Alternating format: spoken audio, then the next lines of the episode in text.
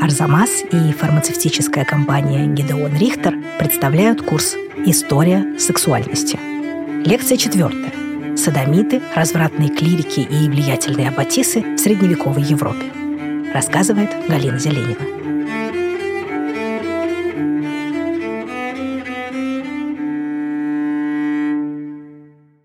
Крупный французский медиевист, специалист по средневековой историографии Бернар Гене написал очень красивую фразу, что Средневековье никогда не существовало. И вообще невозможно засунуть в один мешок человека 7 и 14 столетия. Средневековье — это конструкт. И вот эта вот невозможность объединить явления 7-14 столетий относится и к теме средневековой сексуальности. Как так получилось, что, скажем, в XI веке вдова с маленьким грудным ребенком могла довольно легко выйти замуж повторно, а в 14-м уже могла с огромным трудом или не могла совсем. Как так получилось, что в латинских гинекологических трактатах раннего Средневековья свободно идет речь о контрацепции и прерывании беременности, а в 15 веке такие темы записываются шифром или опускаются вовсе. И как так получилось, что монахини-визионерки в XII веке представляли себя верными вассалами Христа, скажем, в XIV его невестами. Что изменилось и почему, вот об этом мы попробуем поговорить. Распространен такой отчасти примитивный прогрессистский подход, согласно которому чем позже, тем лучше. И высокое средневековье, или как его поэтически называл Йохан Хейзинга, осень средневековья лучше, гуманнее, толерантнее а, раннего так называемого темного средневековья, а еще лучше, конечно, должен быть Ренессанс. Если даже допустить, что это в целом так, применительно к политической культурной элите, к аристократии, к ученым, к белым цисгендерным мужчинам-христианам, то вопрос, так ли это применительно к другим социальным этноконфессиональным группам, к другим гендерам и, например, к сексуальности вообще. В 1976 году вышла эссе историка Джона Келли «Было ли у женщин возрождение?».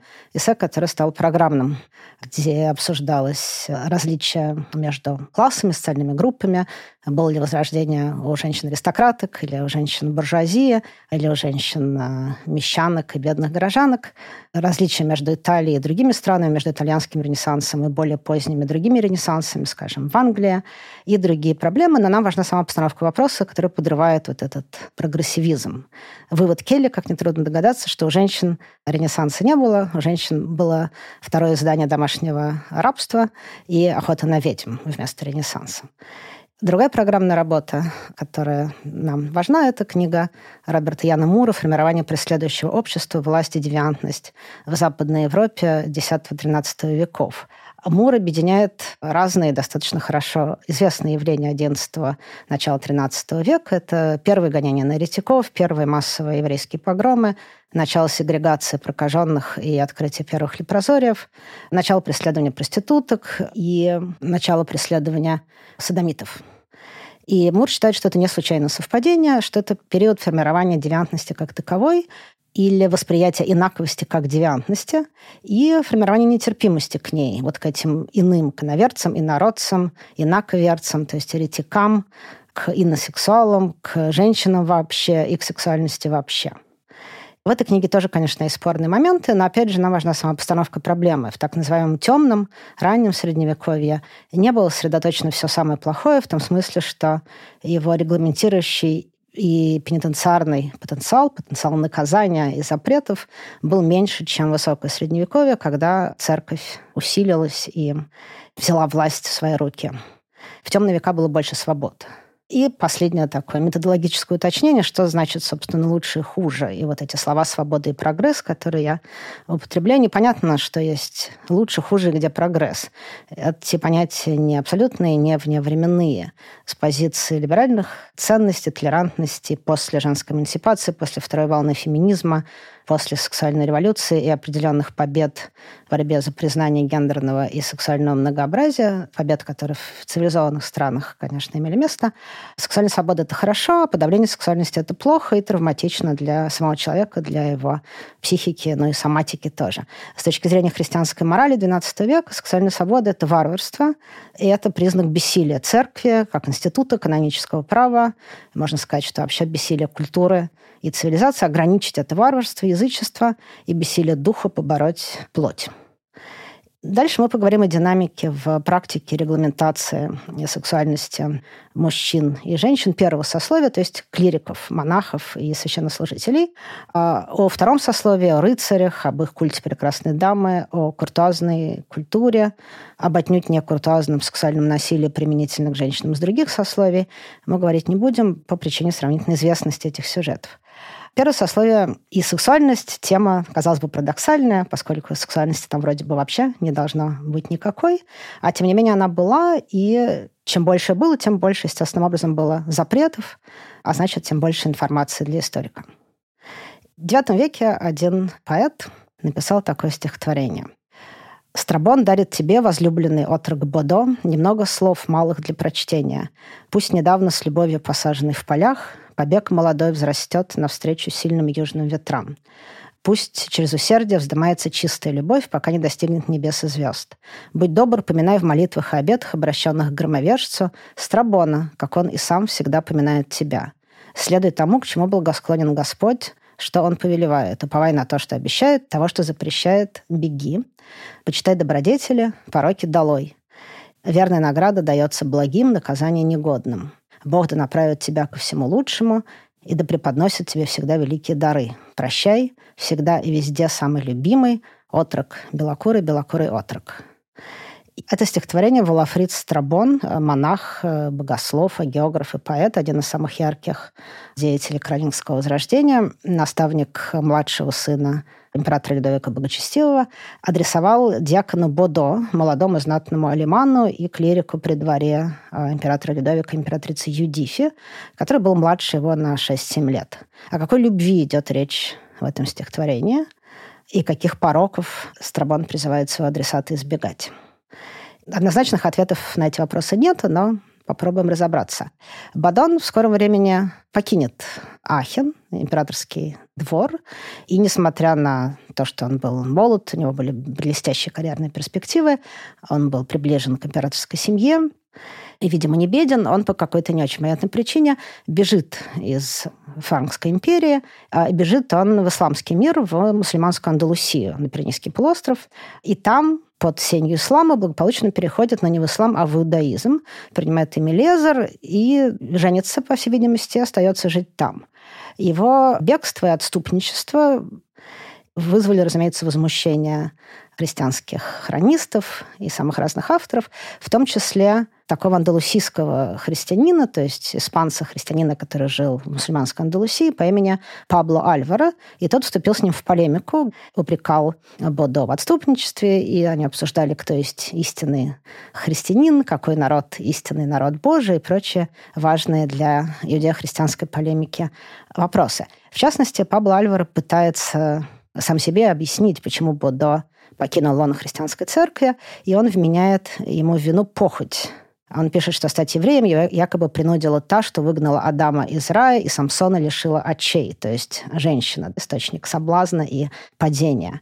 Бадо же в ответ признается, что он не испытывал трудности в удовлетворении сексуальных потребностей, будучи диаконом при Ахенском дворе, и упоминает интимные встречи со многими дамами прямо под сводами храма. Ну и, к слову, вообще критикует нравы франкского двора.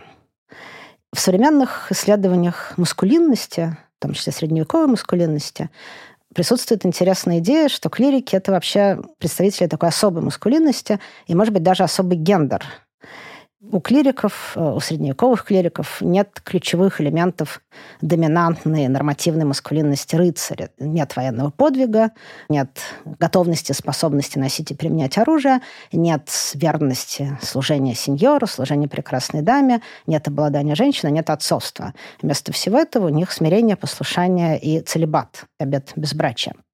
Одна из важных э, статей на эту тему имеет замечательно говорящее название «Воплощенные ангелы». Это все очень логично, если читать монашеские уставы. Но на практике, а поначалу и в теории, и с боеготовностью, с ношением оружия, и с военной обязанностью, то есть с готовностью и необходимостью его применять, и с тем, что нас сейчас интересует, с сексуальными практиками, все было не так однозначно. Дело в том, что история целебата, требования безбрачия для духовенства в христианстве в католицизме началась сравнительно поздно. Поначалу, если мы начинаем с э, новозаветной литературы, из патристики, да, сочинения отцов церкви, безбрачие не требовалось ни от кого.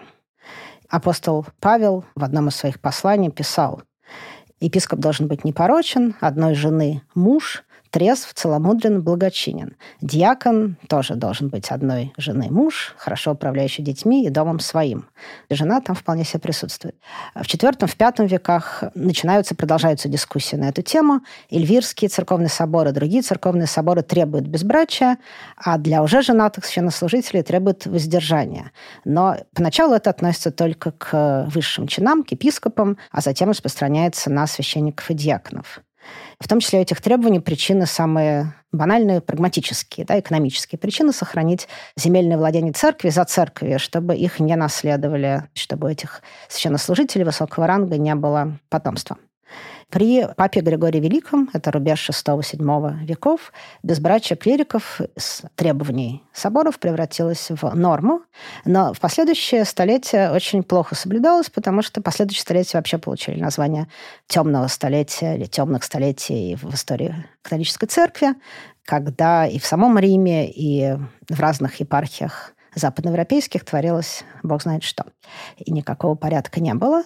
И вновь целебат начинает насаждаться в эпоху григорианских реформ, реформ другого папы Григория, Григория VII, или так называемой папской революции. Это конец XI века. При этом требование целебата не распространялось на так называемые малые чины, и довольно не жестко распространялось на субдиаконов и диаконов. И это объясняет нам либертинаж Бодо, он был диаконом, и он жил в IX веке, как раз тогда, когда все эти требования не выполнялись. Вернемся также к нежностям Страбона. И если мы в них видим нечто иное, чем любовь во Христе, то это тоже соответствует общей картине. Осуждение садомии, конечно, присутствовало еще в патристике, в сочинениях отцов церкви, но был довольно ограниченным и вялым. На практике борьба с садомией почти не велась, особенно в эти темные века, в 8-9, начале X века. И сексуальные практики такого типа и сопутствующая им культура, то есть тексты, процветали особенно в монастырях. Целенаправленное конструирование садомии как очередной девиантности, как мерзкого греха, греха против природы, контранатуры, относится к тем же XI-XII столетиям. Причем надо понимать, что садомия – это широкое понятие, куда входят разнообразные сексуальные практики, объекты или техники, которых не совпадают с единственно предписанными. То есть норма – это сексуальные отношения мужчины и женщины и в определенной всем известной позиции. Простое прелюбодеяние с женщиной, которая не является твоей женой, это, конечно, прелюбодеяние, это не садомия, но, скажем, инцест, скотоложество и даже рукоблудие относились именно к этой категории. И важно, что и тогда, и последующие столетия, и даже в новое время садомия регулярно ассоциировалась с ересью и этноконфессиональной инаковостью. То есть такие склонности и такие практики приписывались, например, сарацинам и иудеям или еретикам. И это подтверждает концепцию Роберта Мура о том, что гонения на разные группы и само их конструирование как иных и как врагов взаимосвязаны и были частью рождения вот этой вот единой общей нетерпимости европейского христианского общества. Впрочем, чем больше в источниках мы встречаем запретов, тем понятнее, что практика на самом деле сохранялась и продолжалась. И говоря о практике при наличии запретов, надо упомянуть еще одно важное в отношении сексуальности и ее описания и поэтизации группу, находящуюся как бы на границе первого сословия, отчасти входящей в него, отчасти нет. В высокое средневековье возникает такая серая зона. Это люди, которые были клириками по образованию, но не принимали сан, так называемые клерицы ваганти или, собственно, ваганты. Школяры и преподаватели, которые не давали обетов, не вступали в монашеские общины и вообще-то не имели, как правило, намерения служить в церкви, иметь доступ к святым дарам, но они относились к первому сословию, поскольку явно не относились ни к второму, ни к третьему. Например, это самый романтический средневековый клирик, такой, можно сказать, ом-фаталь средневековья Пьера Беляр, который и в целом любил общение с дамами, и главный подобный эпизод в его биографии соблазнил свою ученицу Элоизу. В своей автобиографии «История моих бедствий» он сам признается, что трудился всецело охваченный гордостью и сластолюбием, пока божественное милосердие не исцелило его от обеих этих болезней, причем от сластолюбия исцелило путем лишения средств его удовлетворения. К этому мы еще вернемся, но надо сказать, что Беляр был не один. Поэзия Ваганта вообще зачастую посвящена темам соблазнения, любви и интимной близости. Поэзия вообще такая достаточно легкомысленная, иногда даже скобрезная. Такой известнейший представитель, чего имени мы не знаем, но он известен как Архипиета Кёльнский, писал, например, следующее. «Я иду широкой юности дорогой, и о добродетели забываю строгой. О своем спасении думаю немного, и лишь к плотским радостям льну душой убогой». Помимо этой серой зоны, вот этого сообщества вагантов, где проявления сексуальности не поощрялись, но и не запрещались, были бесчисленные нарушения среди клириков как таковых, среди практикующих клириков. И кюре, капелланы, монахи — это частые персонажи фаблио, городской сатирического характера литературы высокого позднего средневековья. Там идет речь о том, что горожанки и даже дворянки изменяют мужьям с учеными и обходительными, иногда даже щедрыми служителями культа. Вот цитаты из такой новеллы о том, как Вилан возомнил себя мертвым XIII века. Вилан был неказист собой, большой косматый неуклюжий, жена, совсем забыв о муже, не сладко жить с таким мужланом, водила шашни с капелланом и заговорила с ним тайком, чтобы свидеться им вечерком. И немало таких образов и эпизодов э, в кентерберийских рассказах Чосера. Ну вот, например, Подбрил монах танзуру и бородку, он пробует вино и тянет водку, и в доме все монахи очень рады, хозяйка ей мерещились наряды, от щедрости его пришла в восторг, ну, словом, был совершен между ними торг, что, мол, за сотни франков покачает монаха до утра и не узнает о том никто. Ударив по рукам, жена была ученей многих дам. Свой уговор они осуществили, друг друга оба до утра будили, позавтракав и всех благословив, монах уехал, весел и учтив. От священнослужителей, э, собственно, от священников по достижению определенного чина ожидался переход к непорочным брат- и сестринским отношениям, собственно, женой, вплоть до раздельного проживания. И это, конечно, приводило к тому, что кюре блудили с прихожанками, что подтверждается не только примерами из изящной словесности, которых, конечно, можно видеть вымысел, но и в судебных документах, в частности, в инквизиционных материалах, где на допросах женщина рассказывает те или иные истории про своего приходского священника. Монахи, особенно в удаленных обителях, вели себя чрезвычайно вольно.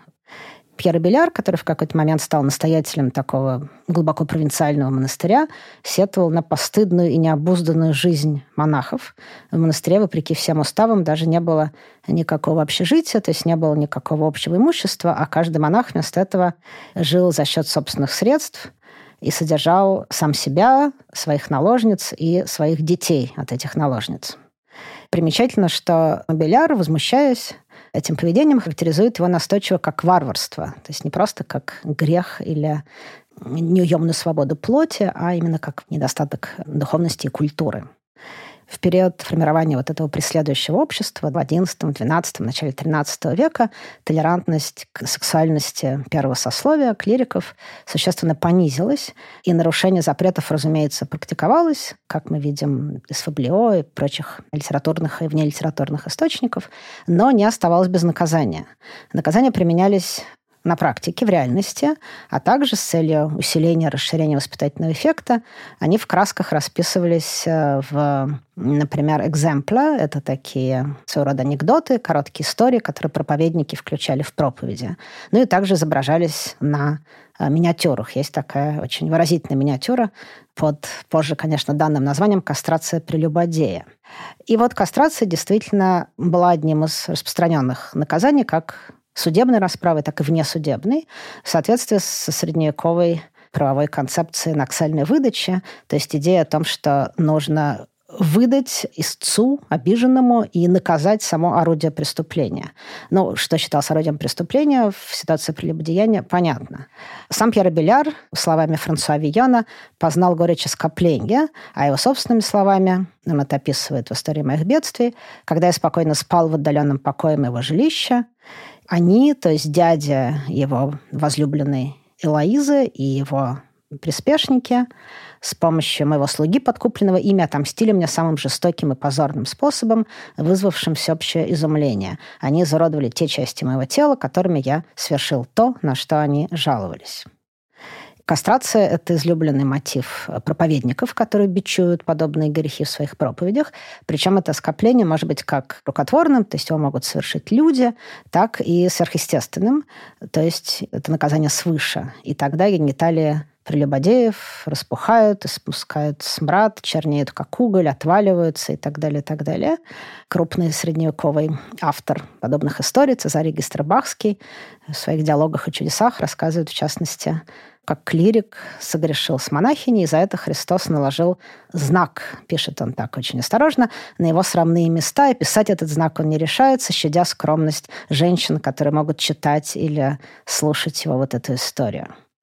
И другая история из хроники английского монастыря XII века, сходная типом участников. Там тоже монах согрешил с монахиней. Сестры, то есть другие монахини в ее обители узнали об этом и принудили этого монаха к самооскоплению, а потом сделали то, что по своей чудовищности просятся в фильме Питера Гринуэя, а именно отрезанную часть тела поместили в рот согрешившей монахини. В этой последней истории монахини обнаружили, что их сестра согрешила, потому что она забеременела. Крайне досадная улика. Нельзя ли было предотвратить ее появление? Это нас подводит к проблематичному вопросу средневековой контрацепции. Понятно, что она запрещалась каноническим правом, христианским законам, общественной моралью, начиная с блаженного Августина и с других отцов церкви. Потому что репродукция, производство потомства – это вообще единственное оправдание интимных отношений между супругами согласно христианской средневековой морали. В других религиозных культурах того же периода это было не так.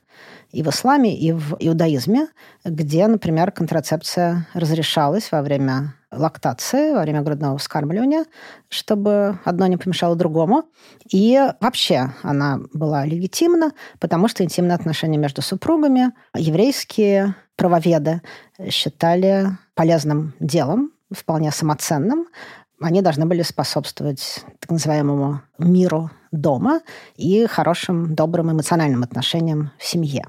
Но вот в христианской этике все оправдывалось только репродукцией, соответственно, ни контрацепции, ни прерывания беременности быть э, не могло. И при этом понятно, что на практике, конечно, все это было. Опять-таки мы видим определенную динамику. В раннее Средневековье контрацептивы и средства для прерывания беременности обсуждаются в латинских гинекологических медицинских трактатах.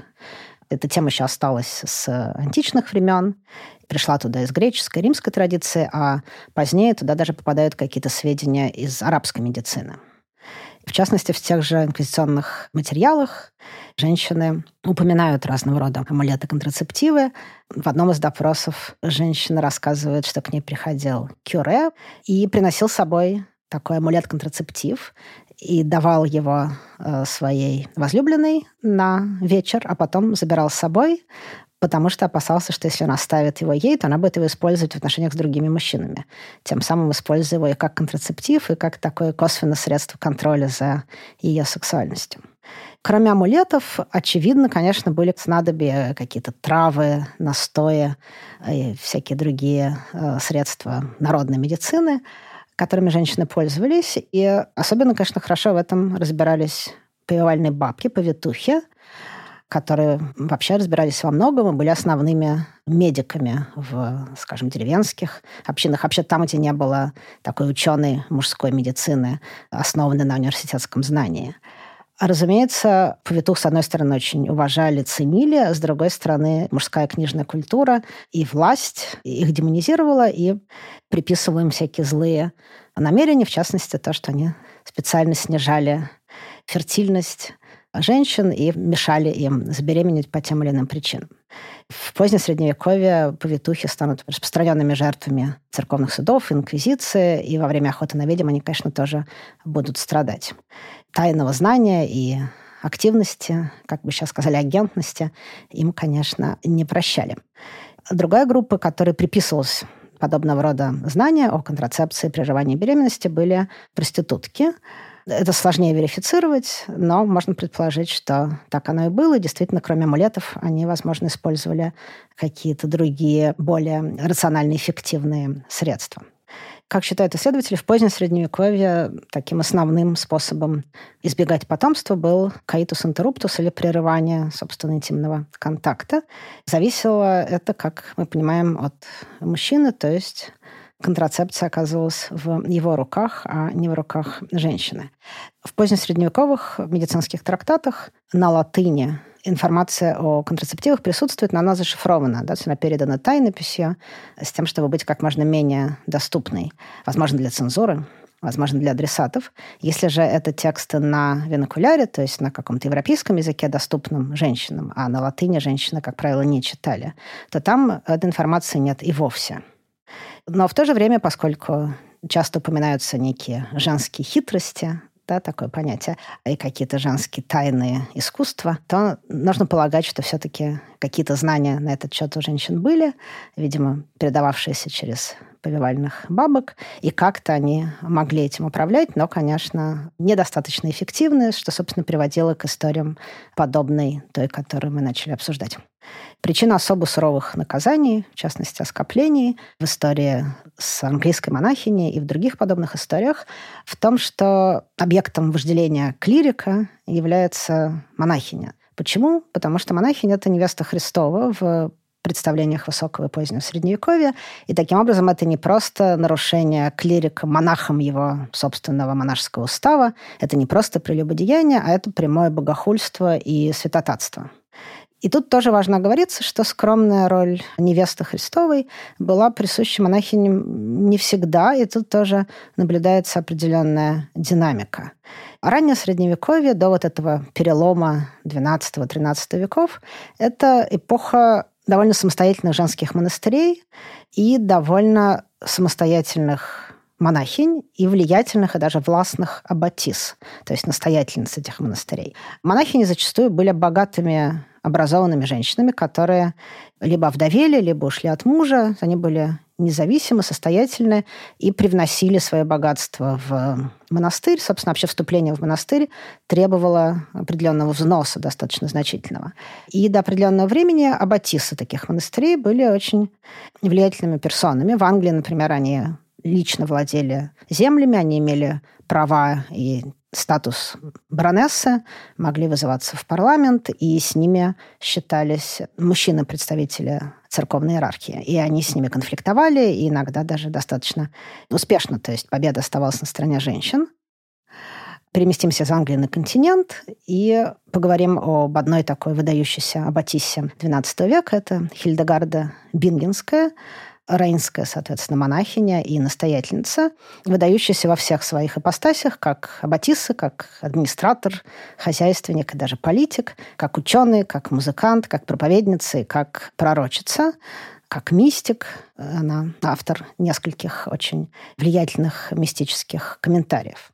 Она с детства была таким болезненным ребенком, склонным к мигрениям и к видениям, но, правда, до 40 лет боролась с этими видениями, была не уверена, что они от Бога, может быть, наоборот, от дьявола. Так или иначе, эта склонность была заметна, также была явственна ее способность предсказывать грядущие события. Она родилась в знатной семье, она была аж десятым ребенком, и ее отдали с 7 лет в Бенедиктинский монастырь. И там она хорошо адаптировалась, и через еще несколько десятилетий она была единогласно избрана настоятельницей этого монастыря. И очень заботился о своей общине, писала гимны для своих монахинь, придумала тайный язык, на котором монахини говорили в присутствии чужих, перенесла обители в другое место, отделившись от мужского монастыря, при котором до этого женская обитель существовала. Это было таким шагом очень смелым и решительным. Она боролась аббатом мужского монастыря и, в общем-то, успешно боролась. При этом себя она представляла Моисеем, который ведет свой народ к земле обетованной, а вот этого аббата мужчину представляла как вождя маликитян, которые, естественно, враги и мешают народу Божьему. И это вообще характерно для нее самообразы. Она то Моисей, то еще какой-нибудь мужской персонаж библейский. Уже в старости она оказалась в эпицентре другого громкого конфликта с церковными властями. Она согласилась похоронить в стенах своего монастыря знатного человека, у церкви были подозрения, что он умер отлученным, но Хильдегарда знала, что он умер причащенным и решила его похоронить, получив на то разрешение свыше. То есть совсем свыше, да, от Бога. Церковные власти потребовали выкопать гроб. Тогда Хильдегарда приказала замаскировать могилу. Монастырь отлучили, но она обратилась к высшим церковным властям. Интердикт сняли, хотя она на уступки так и не пошла. И вся ее карьера, в общем, характеризуется вот таким очень необычным, смелым и самостоятельным поведением.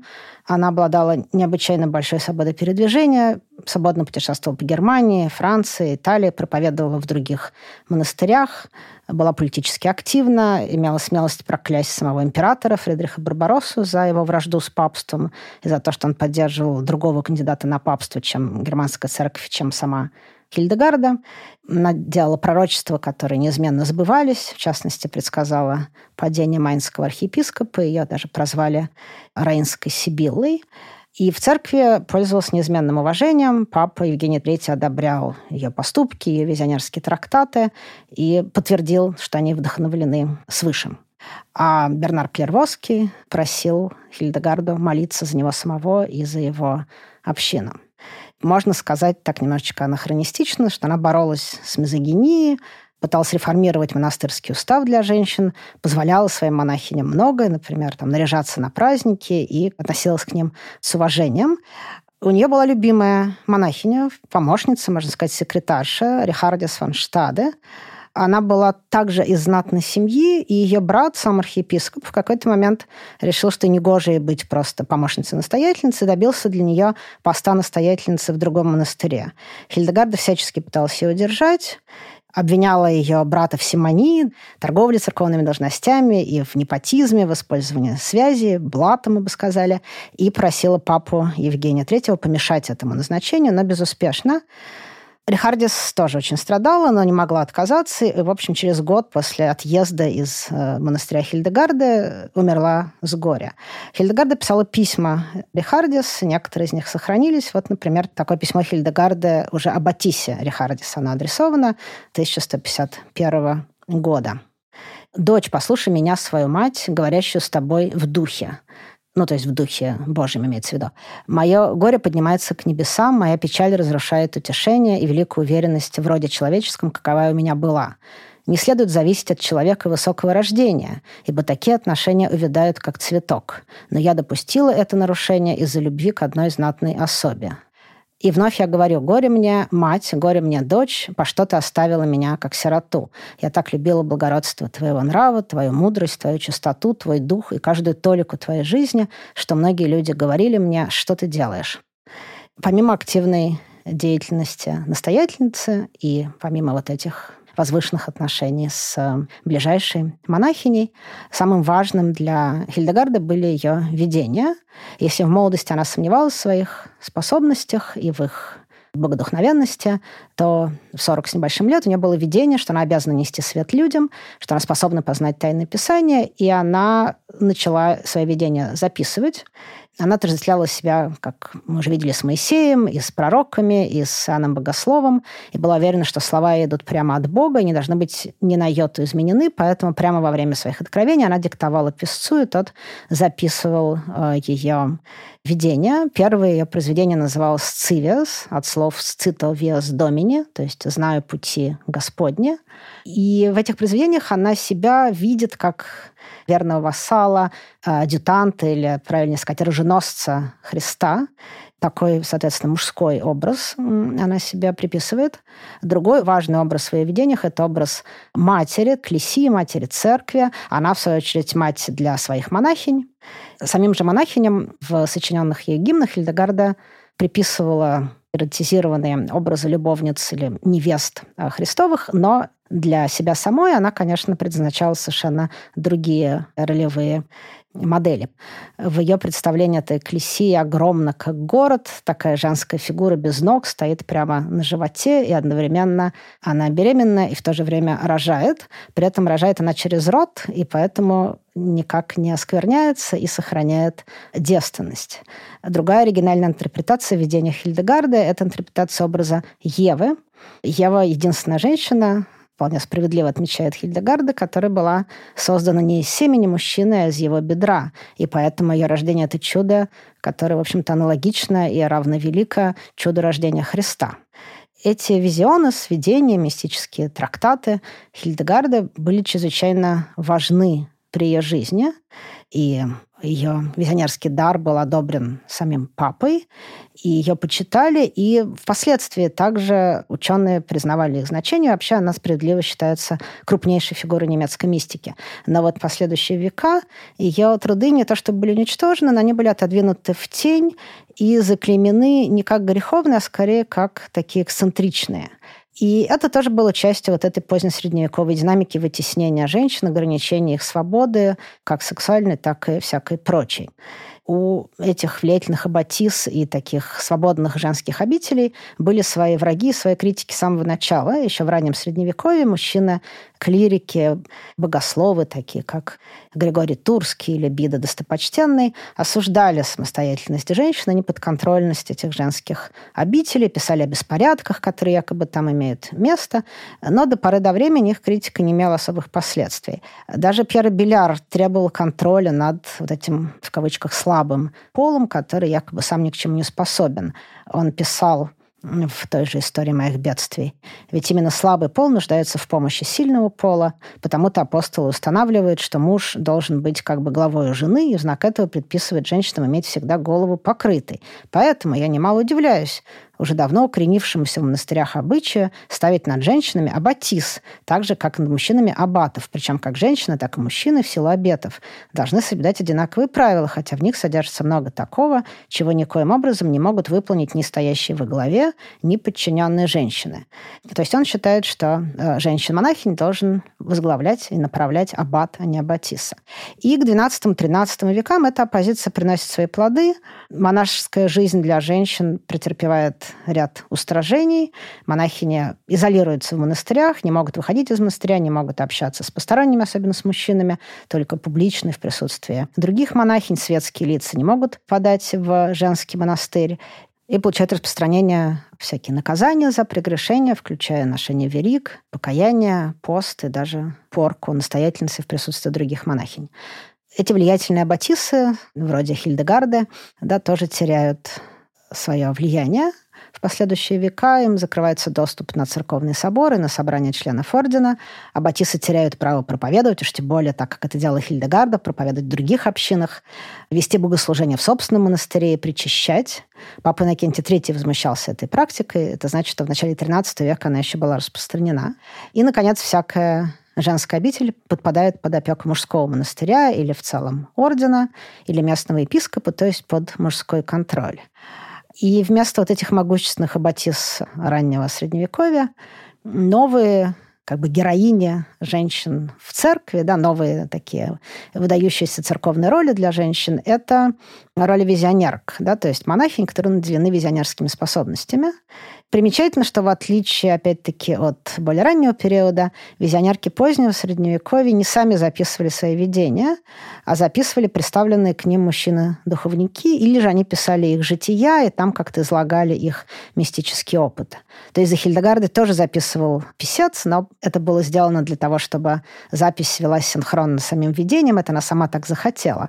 А вот в последующих случаях это э, было предписание, потому что считалось, что женщина может быть как бы медиум, медиумом, она может передавать какое-то божественное знание, полученное свыше, транслировать его она может, но она не может его правильно записать и правильно осмыслить. Вот для этого уже требовался духовник или какой-то, значит, другой монах, более образованный и, видимо, более благочестивый, чем женщина.